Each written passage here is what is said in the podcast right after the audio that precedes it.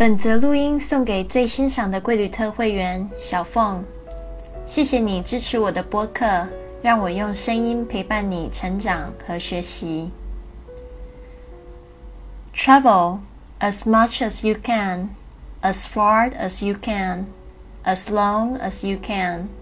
Life is not meant to be lived in one place.